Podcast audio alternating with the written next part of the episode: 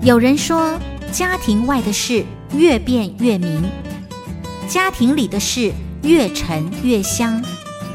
不论是越变越明，还是越沉越香，家庭都像是一门越修越精彩的人生课程。如何在课程中能有幸福的神来一笔呢？靠的不是运气，而是学习。欢迎收听由刘荣香主持的《生活加一笔》，让关心家庭的你天天都能幸福加一笔。听众朋友，大家好，欢迎收听《生活加一笔》，我是节目主持人刘荣香。啊，很高兴在嘉音电台呢，每个礼拜一的五点到六点钟，在桃园的 GoGo Radio，礼拜五的四点到五点，还有罗东 Live Radio，礼拜天的十点到十一点。都会在空中跟你一起来聊生活中大大小小的事情，我们都尝试从家庭的视角回来看，无非是很渴望哈，聆听生活加一笔，我们的幸福天天都可以加一笔。如果你错过了以上的时间呢，呃，像我们在官网上面呢，你可以直接去搜寻“生活加一笔”，或者是在 Podcast 里面也可以搜寻“生活加一笔”。今天呃，在节目里面我们要聊一个主题。就是大概一段时间呢，我都会在我的节目里面来用绘本来聊一聊数位时代，所以会一个系列叫做《绘本遇见数位华世代》。呃，一方面是我自己，我觉得。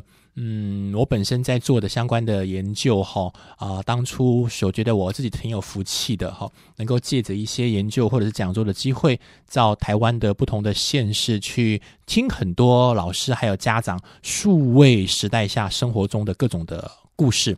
我在边听呢，我就边记录下来。我常常跟很多的家长在聊，我其实懂得并没有你们多很多，但是我觉得我唯一呃比你们多一些的是，我多听了一些故事，而且特别是在数位时代下，每个不同的亲子关系。还有家里面的家人之间的相处，还有在学校里面，呃，学生们还有老师们怎么来在数位时代里面来过他们的生活。我听了这些故事之后呢，有机会回头让我修正我当初觉得嗯蛮重要的一些观念。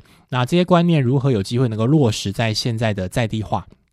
而且就是我们现在的生活当中，我自己也非常开心。在呃去年的时间，国日报也帮我出了一本书，叫《数位教养课：打造华世代的新亲子关系》。实际上，这也是我一些一系列的专栏慢慢累积出来的。当初倒不是为了写书而写书，它的目的比较是。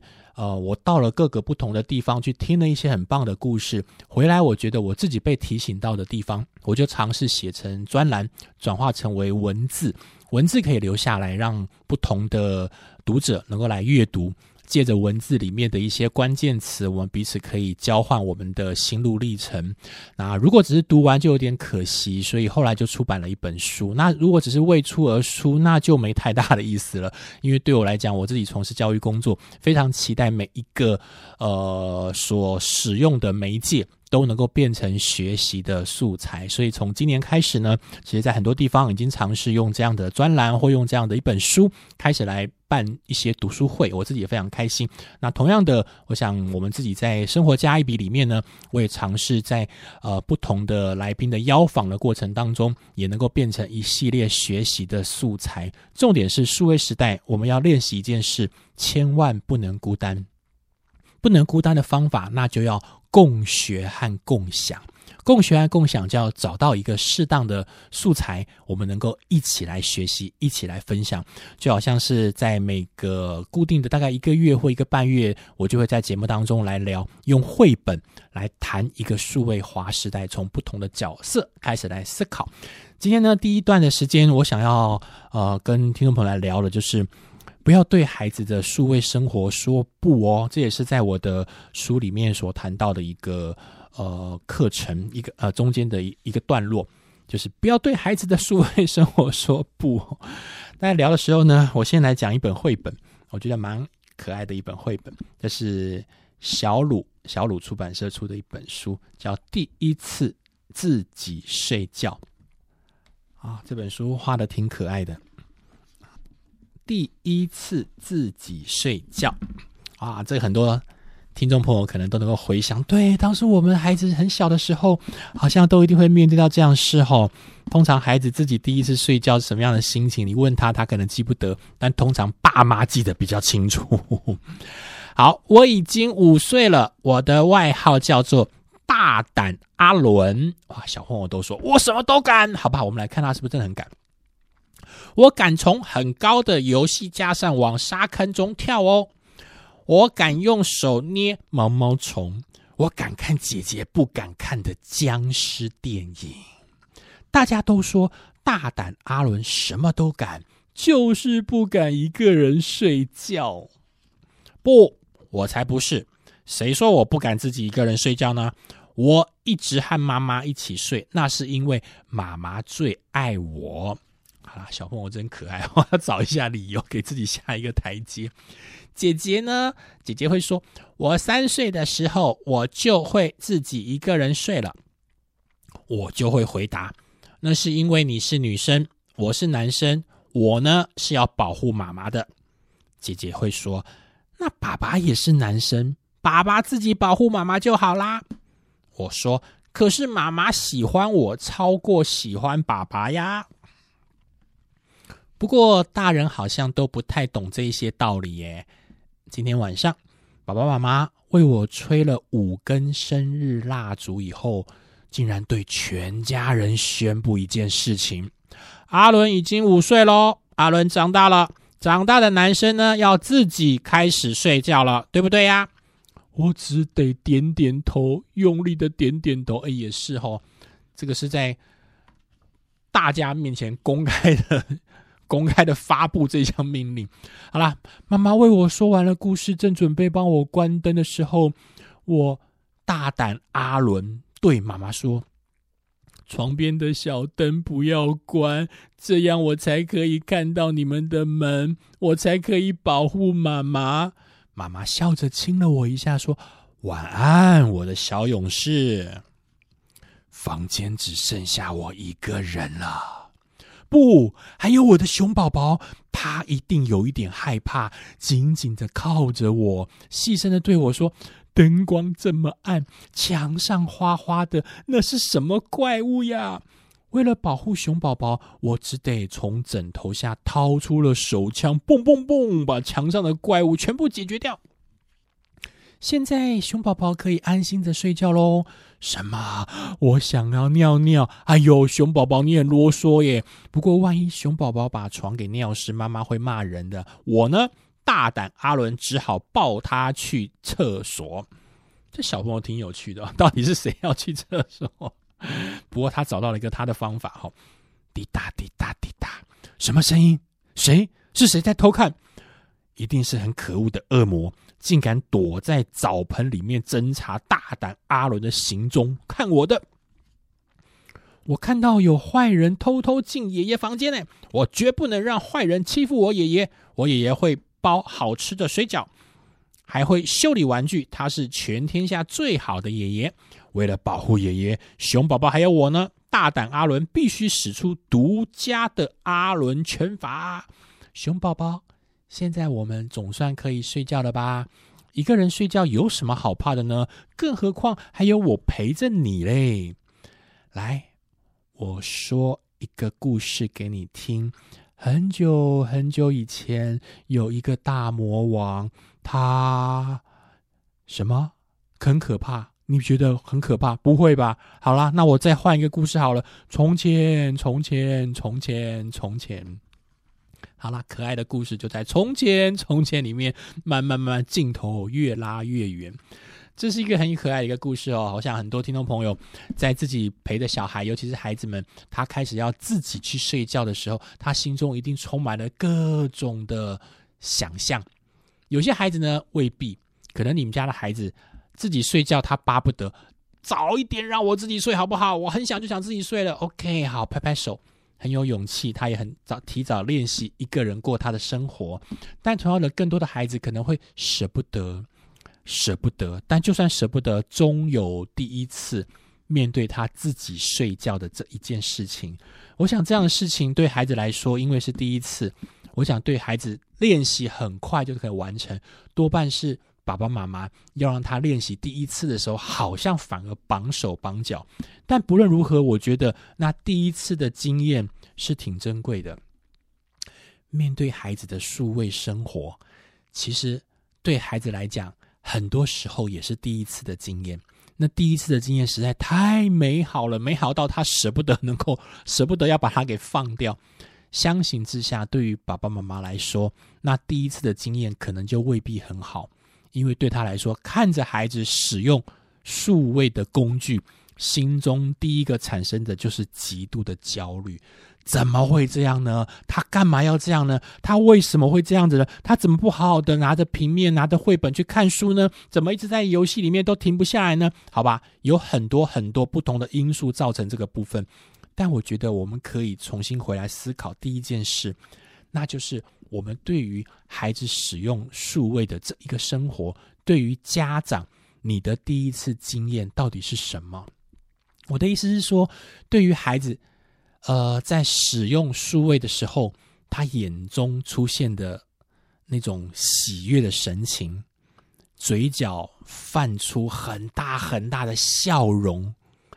对于家长，你到底体会了多少？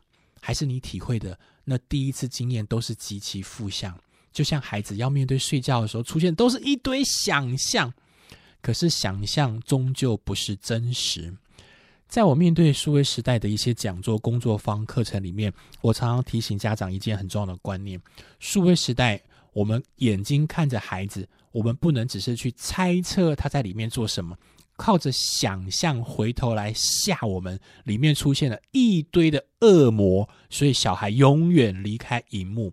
如果可以，那是一种选项，但看起来好像有一点不太可行的时候，父母能做的不是完全放任。而是至少维持那第一次你觉得该有的美好的经验，什么经验呢？你是不是能够实际的参与孩子使用游戏的过程？我觉得参与游戏的过程当中，对家长是一个很重要的第一次跨出去的经验。老师，我告诉你，我最不喜欢那些游戏了，所以我只会定一个时间，小孩玩了五分钟、十分钟就关下来，开始做我想让他做的事。我都会跟家长讲说。呃，好不好？如果可以调整一下，那面对小孩那五分钟、十分钟，你也在其间跟他一起理解，你会知道他在里面为什么而开心，为什么而忧虑，为什么而产生很多不同的情绪。我们不要靠着想象，我们要靠着实际参与在其间，我们才会有共同的经验，把那第一次的经验带着我们的孩子，能够导向我们觉得期待会有的。我所提的是，当孩子还小的时候，我们应该要把那第一个美好的经验，是亲子之间一起在游戏当中的美好经验，重新找回来，对我们是有一定的帮助。就好比我在那一课里面提到了，别对孩子的数位生活说不，因为家长总是说，老师到了约定的时间，孩子就是拖拖拉不肯把手机还我，真是很麻烦呢。我开宗明义的说，如果你有这样的疑问，那我最好的答案就是和孩子一起玩玩看。我没有要家长去同样喜欢那些游戏，而是一起玩玩看。面对数位时代，我们靠的不是听说，而是实际的参与。就好比刚刚所提到的，第一次孩子睡觉的经验，同样的第一次孩子玩游戏的经验，他有好多想法想跟你讲。你在听的时候，也去体会一下那是些什么，总比在旁边等着生气来的重要。听我们，我先听一段音乐，回头来跟所有的家长们，我们再聊下一个概念，什么叫做新沙发马铃薯？待会回来。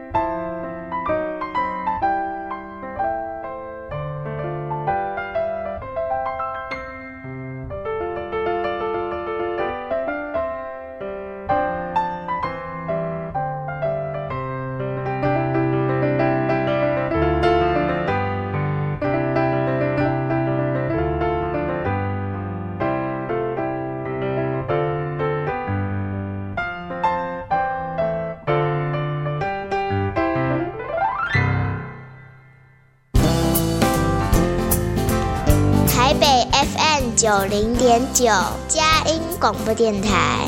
桃园 FM 一零四点三，Go Go Radio；宜兰 FM 九零点三，Love Radio。这里是佳音 Love 联播网，精彩节目，欢迎继续收听。听众朋友，欢迎回到生活加一笔。我们的节目呢，从二月份开始。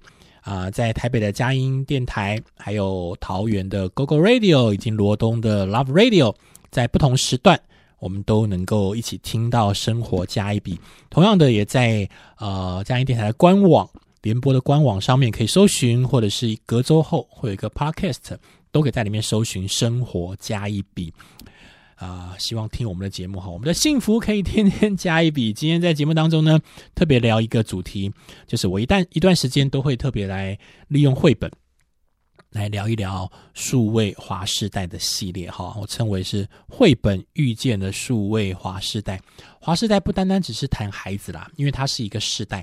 这个世代呢，可能是孩子慢慢成长的时代，但孩子身边有很多很多的重要他人。同样对我们来讲，它是一个时代，是整个时代。里面，我们不同人怎么去面对一个好像跟过往有一些不太经、不太同经验的一些生活的方式？因为毕竟这个数位工具慢慢开始，它已经不是呃工作上面的使用而已，已经很快的进入到我们的生活当中，粘着在我们的手上。之所以讲粘着在手上，因为听众朋友一定会有很。呃，很清楚的共同经验。以前，如果我们只是一个很美的电视、很大的电视、很舒服的电视，我们就在客厅里面看完就结束了。可是，当电视越来越便宜了，然后越来越方便了，大大小小都有之后呢，之后就进到房间了，所以各自就回到房间去看电视。之后呢，电脑越来越方便了，再来呢，iPad 开始越来越方便了。然后，但是再怎么拿呢，iPad 还是挺重的。直到手机的比例越来越高之后呢，它可能一方面是零元手机开始，再一方面就是它的手机降价了，再一方面呢，就是我们吃到饱。我常常开玩笑说，真是吃到饱。吃到撑，吃到吐，但是一路上用用了之后呢，它慢慢就粘着在我们的手掌上面，所以到哪边都离不开那个荧幕。这个时代慢慢展展现之后呢，确实已经影响了我们很多人的生活。它往好的方向去，它也同样往很多负向的方向去。呃，很多事情不是完全对或错，yes or no 来考量，而是我们有没有一个正确的选择。所有的选择。嗯，都会很期待在孩子身边的重要他人。第一关那就是家庭，所以孩子身边的重要他人，我们所有的家长或者是其他的长辈亲友们，是所有孩子身边家里面的第一关。他慢慢成长之后，进到了学校，好的师长。怎么给孩子一些提醒，就相信重要了。所以我常常会利用这个绘本来遇见数位华时代，来谈不同的议题。啊，当然一方面我自己也是，我觉得我是从呃媒体创作背景出身的。我以前走的是媒体还有戏剧的部分，后来来念了家庭教育之后，我觉得呃媒介真的是一个很好用的工具。以前是我创作的终身直至，以后以前就希望成为一个创作人。去谈我很多嗯自己的创作，觉得很开心。后来慢慢发觉到说，来谈了到了师大去进修了家庭教育之后，就提醒我，嗯，它是一个好用的工具。同样的，以前我们是从媒介回来，呃，被媒介影响，我们会从被媒介影响的过程里面去探究它到底正负向有哪一些，我们值得我们去留意看应用的一些方法。同样的，随到了数位时代开始之后呢，会变得反手为攻。就不单单只是被影响，而是我们可以主动使用媒介去产生一个正向的影响性。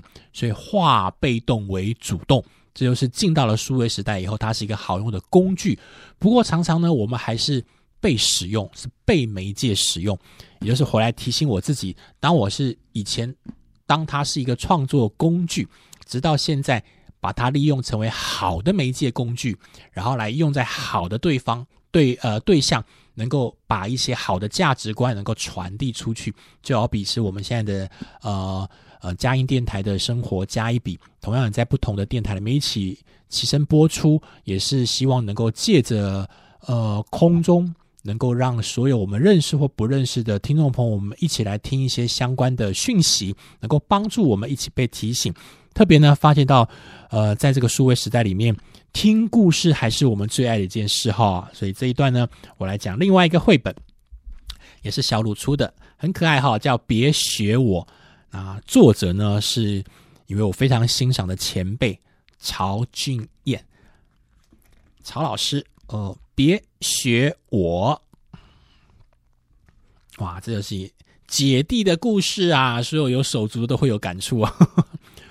姐姐说：“我做什么你就学我做什么，你是一个跟屁虫，别学我，别学我，学我就是跟屁虫。我要看书，你别学我，你看的书小。”我看的书大，我没有学你哦。这弟弟还是还要反击回去哦。发现他说：“我哪有学你？我虽然看书，可是我们书看的是不一样的哦。”姐姐说：“我爱玩积木，你别学我。”弟弟不以为意，他不以为然。他说：“你叠的房子高，我排的火车长，我没学你。我喜欢。”抱猫咪，你别学我。你抱的是真的花花猫，我抱的是假的白白猫。我没学你哦。我要穿毛衣，你别学我。你穿蓝的毛衣，我穿红的毛衣，我们穿的不一样。我没学你。我要戴帽子，你别学我。你的帽子有彩带，我的帽子没彩带，我没学你。我要带狗去散步，你别学我。你拉狗去散步，狗拉我去散步。你在前面，我在后面，我没学你。画的非常可爱哈。这弟弟还小，那个是被狗牵着走。姐姐说：“我要玩球，你别学我。”弟弟开心的说：“你的球跳得高，我的球滚得远，我没学你哦。我要画画，你别学我。你画的鱼只有一条，我画的鱼好多好多，我没有学你。我爱玩风筝，你别学我。你的风筝四角形，我的风筝是三角的，我没有学你。我爱唱歌。”你也爱唱歌，你学我。你唱的是咪瑞哆，我唱的是哆瑞咪，我没学你哦。我笑你也笑，你学我。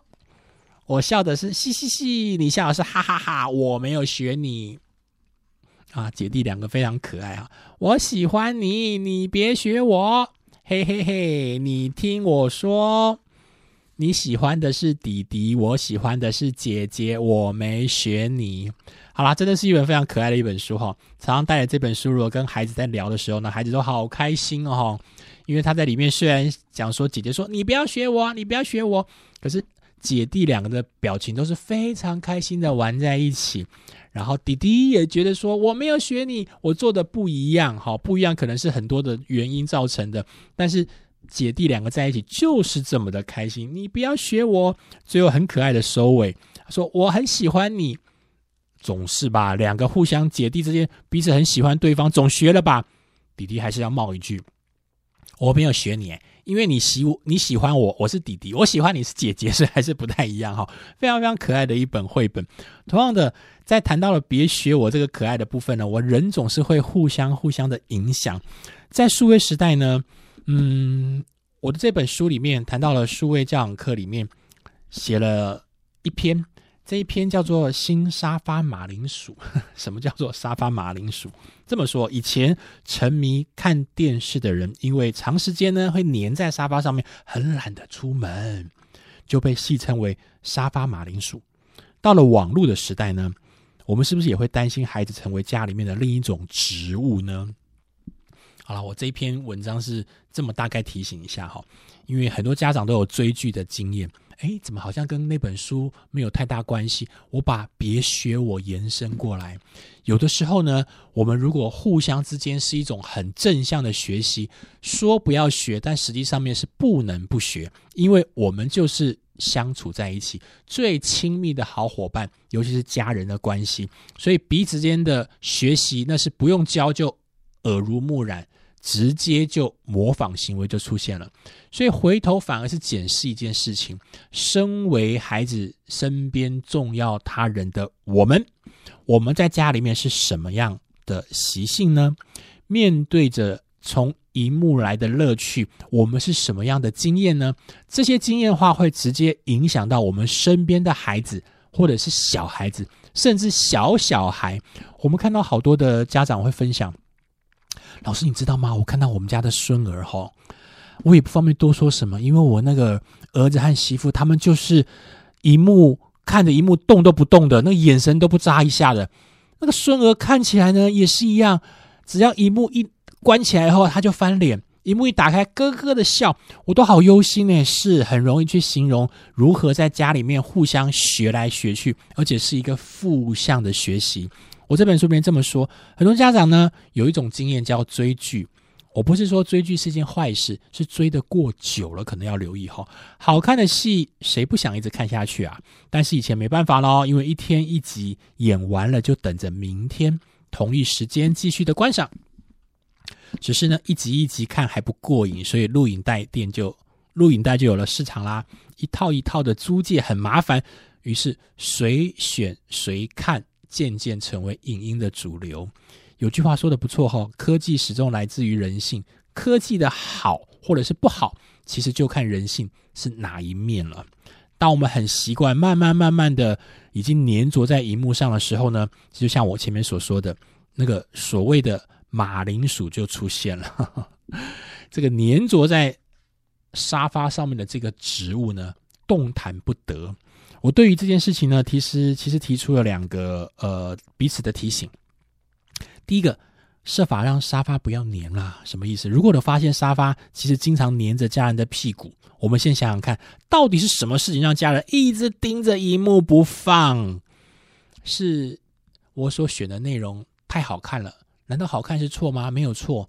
但是节制是一件重要的事。我们能够先预判，当我要开始看这个影片的时候，我们预判好接下来几点钟要做一件什么样的事情。时间到了就应该要做别的事哈，那个喊卡是非常重要的。家里面终究要有一个人出来能够喊卡，即便很多人在当下可能觉得你很烦呢，我们正看得愉快，但是有人要跳出来去坚持，不要让沙发一直黏住我们。这一个人是挺重要的人哈，他到底是谁呢？也许我们可以想一下哈，谁适合做这样的角色？第二个，沙发要换成板凳，不要误会，我是叫大家说啊，沙发去买买板凳哦，意思是说，家长我们彼此要来思考，当我们减少黏在沙发的时间，家人之间还可以做什么事来取代沙发之于客厅，就像板凳之于树下。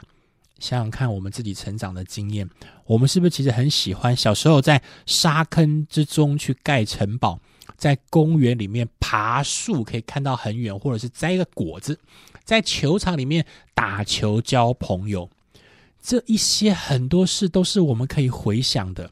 户外的活动绝对有它的魅力所在，可是面对我们现在的孩子，常常我们就懒得做这些事了。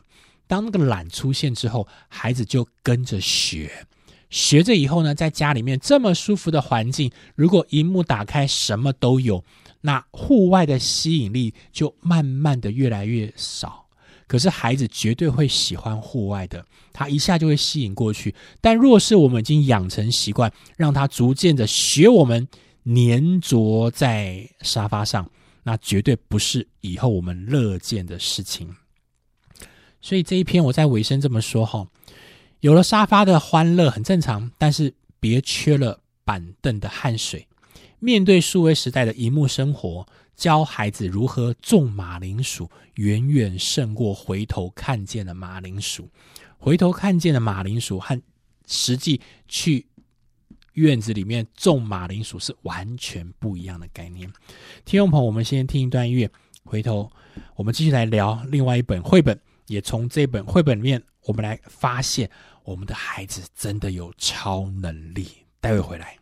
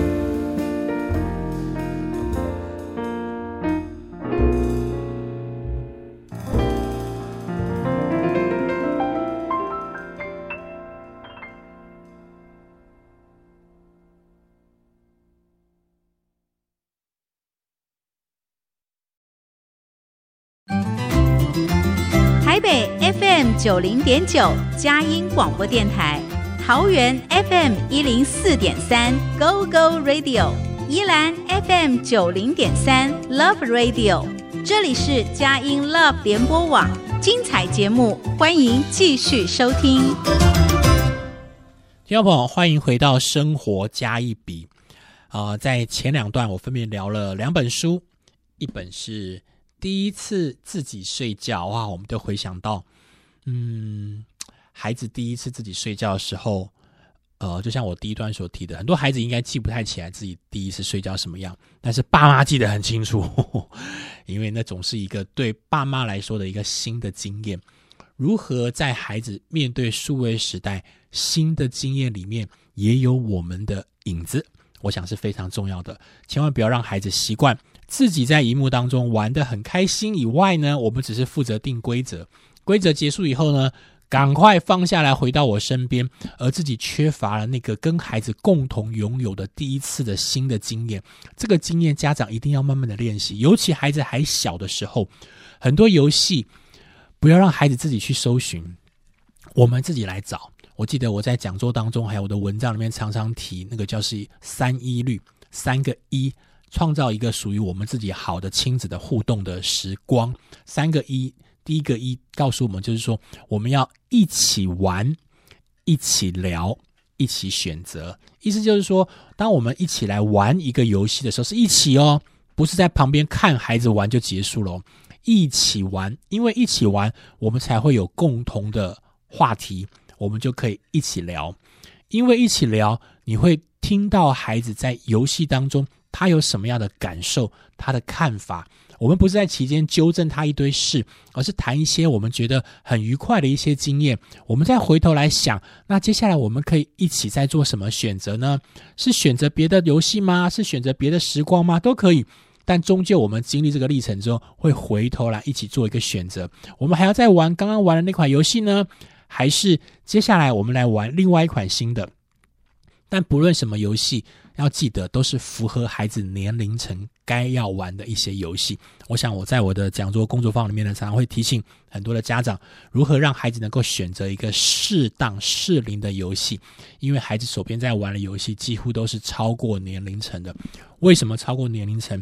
因为他在玩的时候多半都是跟着大人学，大人一玩，那就不是他的年龄层能面对的。所以三一律提到的最后一个律，那个叫做自律。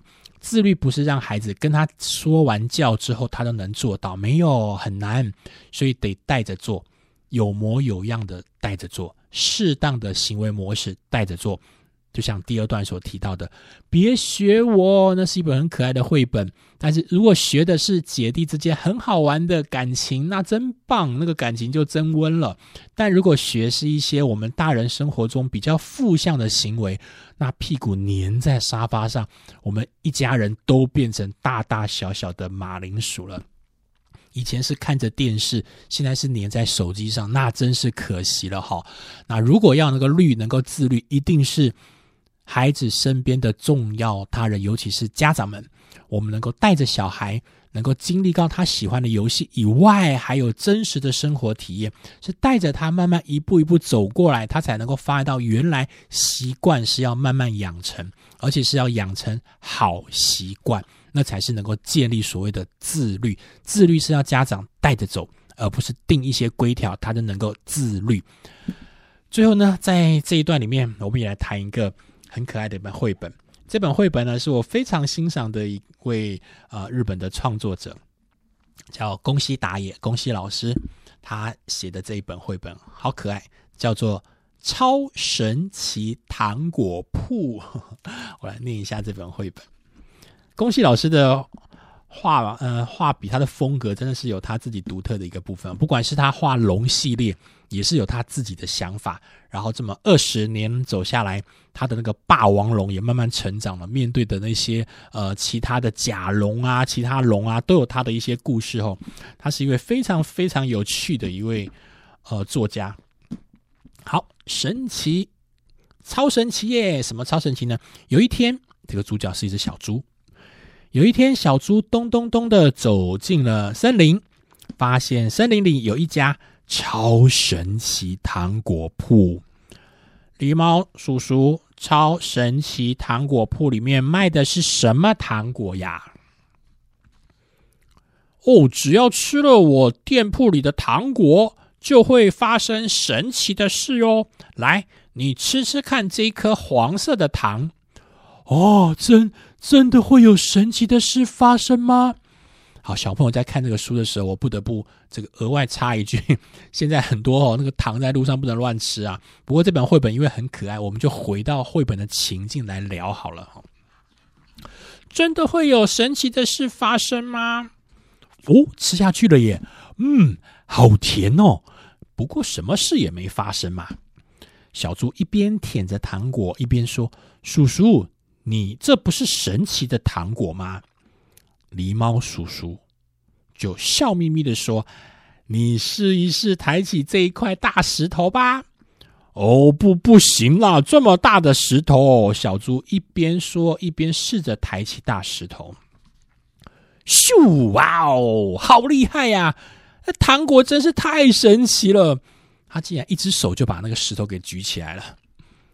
你看吧，真的很厉害吧？对不对？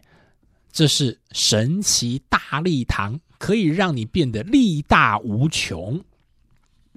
但是小猪吃完糖果之后呢？哎呀呀呀呀呀！嘣，就再也搬不动大石头了。糖果一吃完，神奇的效力就会消失。猪小弟。你接下来试试看这一颗蓝色的糖果，它的效果也很厉害哦。狸猫大叔一边这么说，一边将糖果丢进了小猪的嘴里。小猪吃了糖果之后，还有什么事呢？哎，没有啊，什么事也没发生呢。不过叔叔说：“小猪，你大叫一声试试看。”小猪，好吧，发出了一点噗噗噗噗吱的声音。吼！一点点声音，竟然像那个河东狮吼一样，跟那个狮吼功一样。没错，这是神奇的狮吼糖。吃了这种糖果，就可以发出狮子的吼声，真厉害耶！连小猪自己都吓了一大跳。但是当糖果吃完了以后呢？哎，果然声音就恢复了，就跟平常一样了。呃，那我们再来试试这种绿色的糖果好了，这也很棒哦。叔叔咚的一声，又把糖果放进了小猪的嘴巴里面，然后噗呲噗呲噗呲，诶，小猪不见了。原来如此，这种糖果可以让我隐形啊！太棒了，太棒了！小猪简直乐翻天了。听小猪吃完了糖果，一吃完之后呢，哦，又恢复了原状。小猪，接下来你吃的这颗糖呢，才真的是超级的了不起了。这叔叔说着，又把糖果放到了他嘴巴里。叔叔当他做测试，很有趣哦。怎么回事？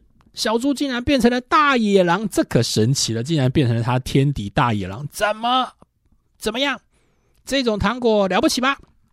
哇，太厉害了，叔叔！那我想要买三颗红色的糖，一颗绿色的糖。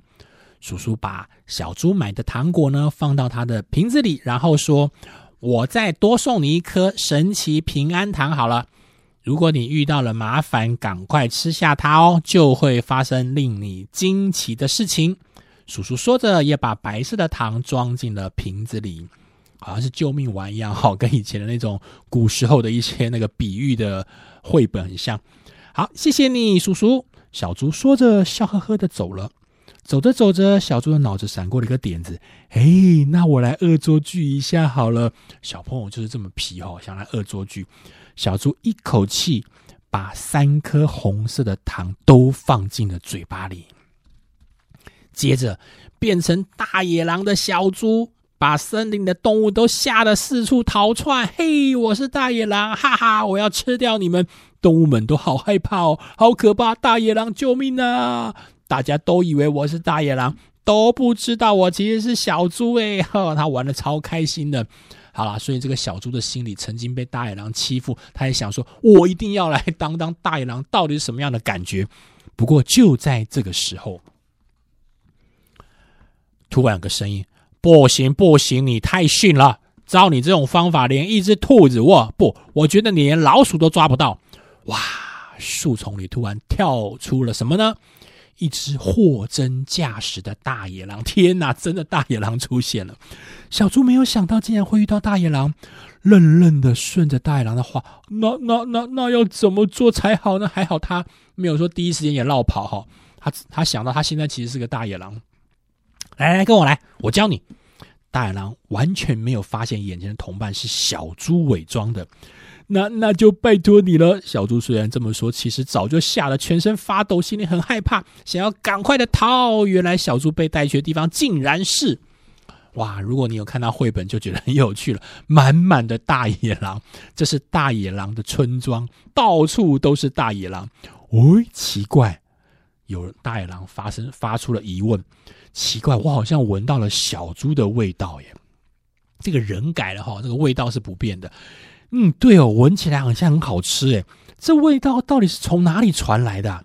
于是好多大野狼都开始慢慢的移向了小猪，靠拢在他的身边。就在这个时候，哎呦，大野狼变成大野狼，小猪尾巴咚突然卷回来了。喂，你们看，这个家伙好像怪怪的嘞，这家伙身上为什么有猪的味道？实在太可疑了，就是他，就是他。不止这样，小猪手脚身体都变回原来的样子，哇，不得了了！小猪慌慌张张的把绿色的糖果丢到嘴里，然后还记得绿色是什么吗？隐形糖。所以呢，他小猪隐形了，所有的大野狼都看不见小猪。哈，小猪很开心，趁这个时候赶快逃回家吧。但是这么多大野狼围在这边，他真的跑得掉吗？大野狼一闻就闻出小猪的味道，就算隐形也没办法哈。加上这个时候糖果也吃完啦，它的原形又出现了，哈，抓到了！小猪想，这次真的完了。忽然想起了什么呢？那个叔叔说：“我有一个糖也给你，这种糖吃了会让你大吃一惊。”于是小猪赶快拿出白色的糖放到了嘴里，接着小猪变成了。仍然是猪，可是是一只非常巨大的猪，越变越大，越变越大。大野狼全部都被他给吓跑了，一边喊着“救命啊”，一边慌慌张张的在小猪的两腿之间逃窜。小猪这才松了一口气，说：“神奇，超神奇的糖果，真是太神奇了。不过以后呢，我想。”我还是吃一般的糖就好了。小猪说着说着，放心的笑了起来。好，这就是恭喜老师他的绘本很有趣。在小猪的历程当中呢，他觉得哇，好神奇，想要变成好多不是小猪或者他想象中的小猪。可是这个经历最后让小猪体验到一件事：我还是吃一般的糖就好了。啊，我想所有家长在面对着数位时代。这是一本绘本哈，但是我在看这个绘本的时候，孩子其实，在哦所有的数位的游戏当中，都会不自主的投入在其间，发觉到我在玩游戏的过程，我变得好超超神奇，我发觉到我有好多超能力，我有很多很多不一样的经验，是没错。我觉得家长可以练习一件事。经由欣赏孩子正在玩的一些游戏，而且像上一段我所提醒的，可以跟孩子一起玩的游戏，发觉到我们的孩子在他的时代当中，他很快的就掌握了数位游戏这件事。我们会发觉他在数位游戏里面其实具有某一些超能力。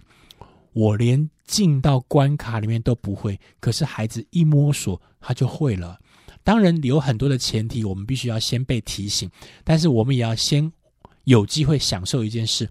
当我们跟孩子一起在共同玩一些游戏的时候，你一定会发现到孩子就好像是吃了那个糖果一样的超能力一样。这种能力是有机会借由家长不要完全排斥孩子在玩的游戏过程当中，能够从敌我变成队友。也就是当我们站在孩子这边，跟他在玩一些有趣的游戏的时候，会体验孩子他的乐趣的同时，发现到他有很多比我们还要强的一些数位能力。但是如何把这些数位能力有机会再转回到工具面的使用，而不是只有完全娱乐面的使用？我想我们还有很多的路要跟着走。但终究在数位时代要学的东西非常多，但是不要把孩子终一直放在敌对的角色。孩子有一天在使用数位的过程当中，他除了展现他的能力，他也会把这些能力能够用在对的地方。因为毕竟回到了真实世界里面的亲子关系，这样子的关系，从数位游戏的美好亲子的经验延伸到真实情境当中的亲子之间的美好的经验，才是我们面对数位时代里面很重要的课题。路还非常的遥远，但是一步一步的走，方向对了，终究还是比较快。今天非常开心能够在。啊，空中跟听众朋友，我们来聊三本不同的绘本，来谈到数位化时代。在未来不同的时间呢，我也会不断的借着一些绘本来谈，可能我们可以彼此被提醒的一些事情。听众朋友，我们就下礼拜见喽，拜拜。